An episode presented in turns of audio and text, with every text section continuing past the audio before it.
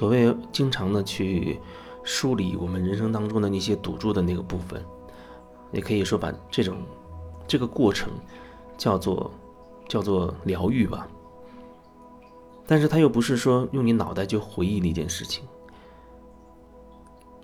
因为你已经体验过的那那那一段经历那个事情，可能会给你留下一个某种特定的印象，你可能会对那件事情得出一个结论。同时还带着某一种情绪。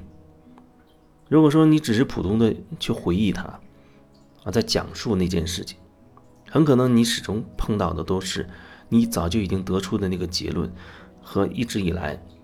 体验到的那个情绪，就是那件事情，它有一个真实的原貌在那个地方。但是对于那个时期的你来说，你的眼界是狭隘的，而且是缺乏觉察的。所以有很多部分你没有办法真正的看清楚，更别说能够真正看清楚自己在那个过程当中一点一点的变化，内在的各种变化和改变。所以说，如果你只是说所谓普通的去回忆那个那个事情的话，那恐怕就是一再的去重复你早就已经得出的结论和你早就已经在那个点上激发出来的情绪堆积的情绪。所以，我听到有人他说，不要老去回忆那些痛苦的事情，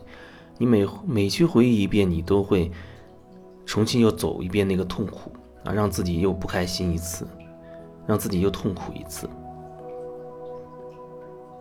可是，这个说法我觉得它本身就有问题，因为那就像我刚才说的，你只是。一遍又一遍的去重复你早就已经得出的结论和那个情绪堆积的情绪，而从来没有真正穿透这些去触碰到那个事情原貌，它本来的样子，你实际经历过的那个过程到底是什么样子的？有的时候可能就是一刹那之间发生的事情，几秒钟发生的事情，但你可能真的带着感觉去描述它。一边带着感觉，啊，一边再去讲那件事情的时候，那恐怕需要很大的很多时间，一点一点的去感受，因为里面会有很多很细腻的东西。就像我有时候会把我做梦的那个场景记录下来一样，有时候那个场景可能一刹那就过了，就剩下一个一刹那那个画面带给我的感觉，可是。我很，我要想把那个那一刹那留给我的感受描述清楚的话，可能写上几百几千个字，也不一定能把它表达的很清楚。所以看起来，好像你过去也许经历过的某一个印象深刻的事情，可能就是一刹那、几秒钟、很短的时间。可是你真的带着感受去一点点去重新去体验它的时候，就好像你把那个。呃，比如录像带的速度放慢了，你可以甚至是一帧一帧的慢慢的去品味它，去感受它一样。所以看起来也许一秒钟的那个场景，或许你重新去好好的去体验一番，从头去体验它的话，或许需要好长时间，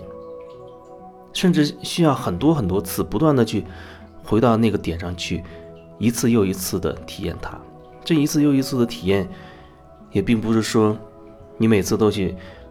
啊回忆那个事件给你带出带出的结论，或者回忆你在那个事件里对某人的情绪。如果说你确实感受到很大情绪，我觉得你可以先去用某种方式去释放它，释放掉你的情绪，然后你可能相对会带着比较纯粹的那种感觉，让你好像。重新去经历一遍一样，重新去，就像从零开始去经历它，而不是已经带着先入为主的结论或者情绪再去经历它。那样的话，你还没有办法去碰到事实本身究竟发生了什么。可能你以前看不清的那些部分，如果以这样的方式去重复它，你可能永远也看不清楚。所以，我觉得该去释放的情绪。要去释放，释放到到一定程度的时候，你再回到那个场景里的时候，你可能才能真的相对稳定的去看到那个场景究竟发生了什么。你在那个过程当中，一点一点内心的变化，或者可能还涉及到别人。然后到某一个临界点的时候，你的内心可能有一个很大的一个转折。那个点之前，可能你还没觉得有什么，但是在那个点之后，你内心就发生了一个很大的一个一个变化。比如你开始憎恨这个人了，啊，你开始得出一个结论了，你你认为这人很讨厌，或者你已经开始冒出情绪了，等等。所以说，要带着对自己的那个觉察，去重新的回到那个场景里，再去让自己。好像从零开始一样去经历一遍，然后一点点再看一看，你又可以想起什么，又可以感受到那些更细腻的那个部分是什么，等等，这样才能一点点的看清自己在那个过程当中的状态，看清自己。很多时候，可能你在不断的这样梳理的过程当中，会忽然发现一些所谓以前从来没想起的部分。甚至一些很自己都没有意识到的一些东西，然后可能一点点的豁然开朗，或者所谓的想通，或者有了一些新的感受会出来。那样的话，你在那个那个事件的那个场景里，你是在扩大你的意识是在扩大，因为以前你在经历这件事情的时候，你的意识相对是狭隘的，是局限的，你看不到更更大的背景和更大的层面。但是现在你有所觉察的话，你会带着一个相对开阔的一个视野、一个视角，去体验那个事情，你可能会看到的更多。这样的话，才能一点一点，所谓达到一个一个自我疗愈的一个一个目的，让堵在那个点、那个时空点的那个能量可以开始开始流动，